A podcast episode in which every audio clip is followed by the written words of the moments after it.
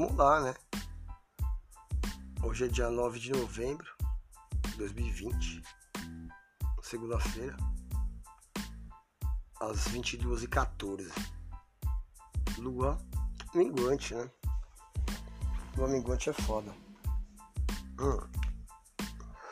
Eu quero falar hoje sobre o celibatário.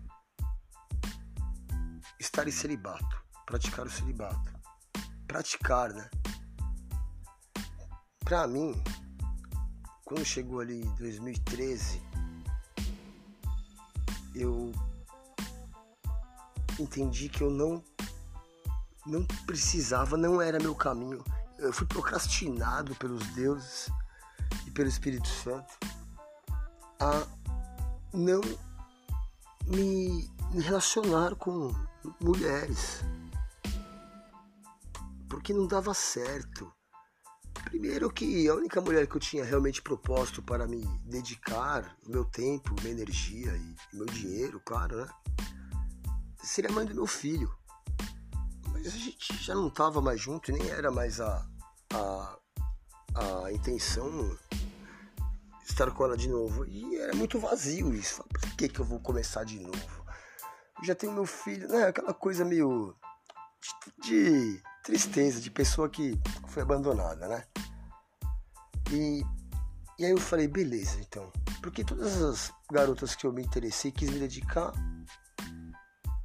não foram pra frente, sabe? Ok, sabe? O Espírito Santo falava, tá, Diogo, você quer? Então tó. Tem? Foi? Então tchau, vamos voltar pro caminho. Eu entendi isso. Mas eu só fui, eu fiquei sete anos em celibatário.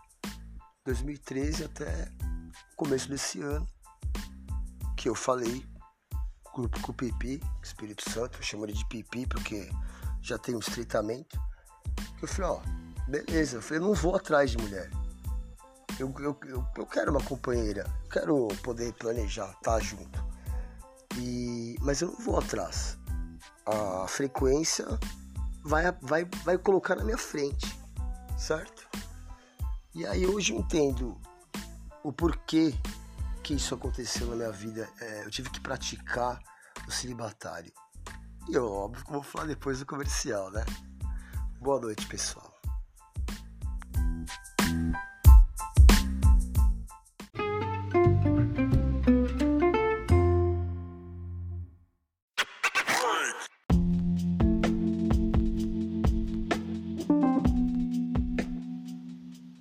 Então vamos lá, né?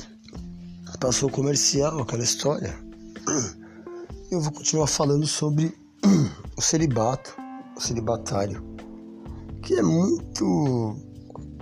é muito louco, é muito estranho hoje você falar sobre isso. Poucas pessoas sabem o que significa essa palavra, e normal, e quando eu explico, né, ou esclareço, isso choca as pessoas. Choca. Você falar que ficou está sem comer carne há 15 anos, que eu acho muito acho interessante essa, essa busca, né? Eu não busco isso ainda, mas no futuro talvez eu busque sim. A, a isenção da carne, né? Não, não ingerir mais a carne. Ok, isso é outro papo. Mas quando você fala que ficou sete anos, um ciclo de Saturno, sem trepar, as pessoas te chamam de doente. E aí eu, com toda ironia, um pouco de sarcasmo, falo assim: porra, ô oh, meu, se você ficar sem água um mês, você vai viver? Não, vou morrer. E se você ficar sem sexo 20 anos? Então o sexo não é vital. Certo? Não é mesmo. Meu entendimento do sexo é para perpetuar a espécie. E para é, concluir não. Por exemplo, o sexo para mim ele é consequência da harmonia. Não dá para colocar a carroça na frente dos bois. Vai quebrar na frente. Velho, não se preocupa com o sexo. Se tiver harmonia, o sexo é consequência.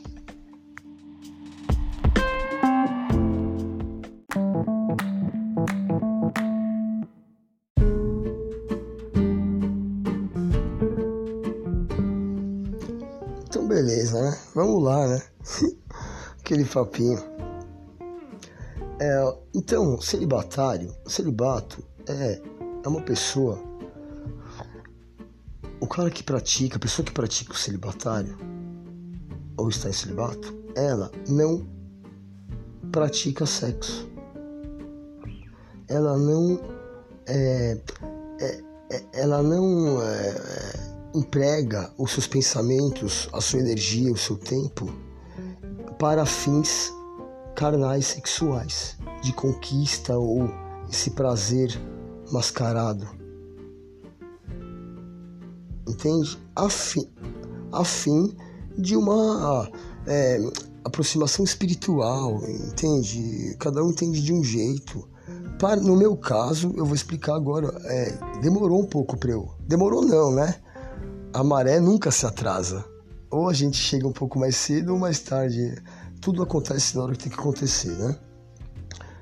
E eu entendo hoje o, aonde foi importante eu, eu, o porquê foi importante eu passar por esse essa aprendizagem. Que é o seguinte, eu é, maravilhoso hoje poder fazer um podcast.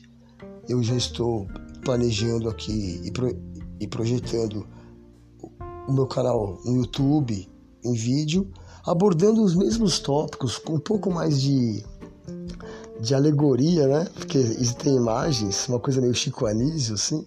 Eu tô pensando nisso. Para passar, para passar a mensagem para as pessoas do fundo do meu coração.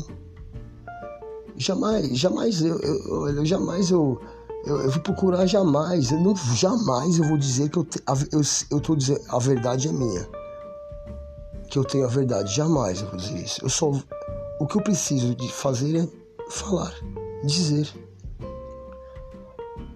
Porque a verdade de cada um vai tocar no coração de cada um. Eu só preciso dizer para as pessoas. E com o intuito de ter a mesma intenção de abordagem e propósito para com todos. O celibatário foi muito importante para eu perceber as, perceber as pessoas sem o gênero. Quer dizer, quando de noite eu vou num barzinho socializar, porque eu, eu vou hoje em barzinho, mesmo que se eu vá tocar vou me apresentar musicalmente ou se eu vou bater um papo, é para interagir com as pessoas e com todo carinho e jeitinho passar mais um, a palavra, despertar quem está quase acordando, quem pode despertar, quem está capaz ou de despertar, entende? Toda humildade digo isso. Então, imagina comigo aqui Chega um malucão lá no barzinho, São Caetano do Sul, por exemplo, que é onde eu, onde eu moro. E o cara careca cabeludo, ou cabelinho pra cima, estilo rockstar, Fred Krueger, eu não sei, enfim. Mas com carisma. Com...